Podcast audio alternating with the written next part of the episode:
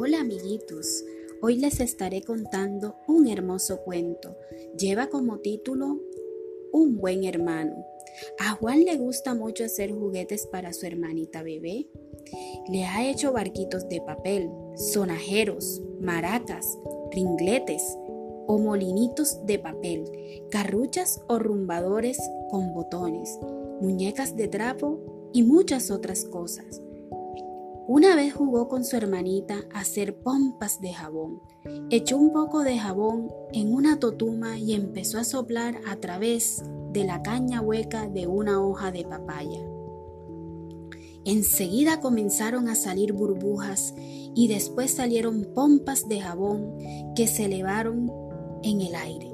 La nenita miraba las pompas de jabón con una enorme alegría y trataba de cogerlas pero todavía no sabía caminar ni mantenerse de pie. Entonces su hermanito dijo, esas bolitas se llaman pompas de jabón. Son redondas, brillantes, no pesan casi nada, pero eso el viento las mueve fácilmente. Tienen diferentes tamaños, unas son grandes y otras pequeñas. Cuando les da la luz, reflejan las cosas y a veces dan colores como el arco iris. ¡Qué bonitas son!